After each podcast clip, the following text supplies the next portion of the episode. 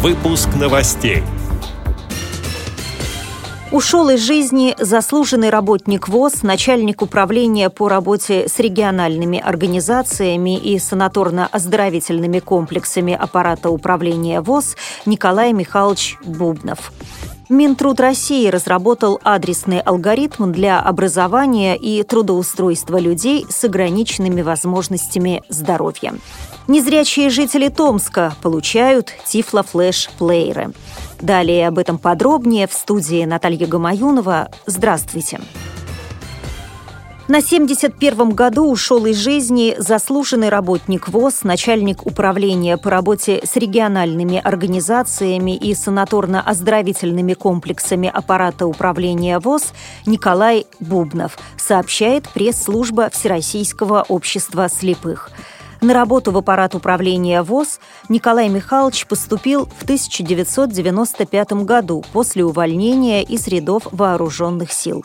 За многолетний добросовестный труд в аппарате управления ВОЗ он был награжден почетными грамотами Минтруда России, ЦИК России, Московской областной думы, Президиума Центрального правления ВОЗ, знаками «Заслуженный работник Всероссийского общества слепых» и за заслуги перед Всероссийским обществом слепых.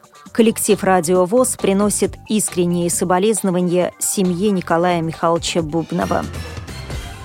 В проекте госпрограммы «Доступная среда» до 2020 года, разработанной Минтрудом РФ, предложены мероприятия, направленные на формирование условий для профессионального образования и трудоустройства инвалидов – Цитирую слова министра труда и социальной защиты Российской Федерации Максима Топилина.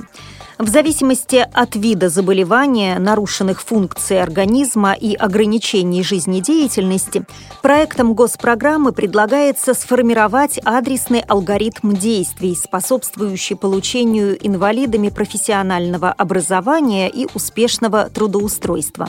Конец цитаты. Также проектом предусмотрены меры, направленные на формирование современной отрасли по производству товаров для лиц с ограниченными возможностями здоровья, в том числе технических средств реабилитации, сообщает пресс-служба ВОЗ.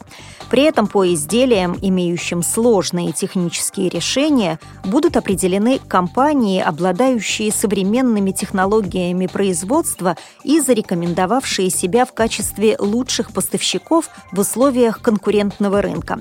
Привлечение указанных фирм в качестве инвесторов должно гарантировать прозрачные условия для сбыта продукции, подготовку при необходимости площадей для развертывания производства на территории Российской Федерации. Незрячие жители Томска получают тифло-флеш-плееры. Представители регионального отделения Фонда социального страхования РФ совместно с представителями регионального общества слепых провели выборочную проверку устройств на предмет соответствия техническим и качественным характеристикам. Цитирую слова председателя Томской организации Всероссийского общества слепых Александра Киреева. Устройство надежное, компактное, интуитивно понятное и, что важно, имеет новейшее программное обеспечение, которое можно скачать на официальном ресурсе компании-изготовителя и установить самостоятельно, либо обратиться непосредственно к нам, в организацию. Устройство выдается сроком на 7 лет, поэтому все эти годы оно должно удовлетворять потребности человека. Конец цитаты.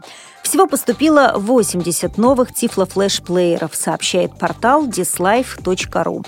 Напомню, что это вторая поставка за этот год. В мае такие же устройства получили 45 человек. С этими и другими новостями вы можете познакомиться на сайте Радио ВОЗ. Мы будем рады рассказать о событиях в вашем регионе. Пишите нам по адресу новости собака. А я желаю вам всего доброго и до встречи.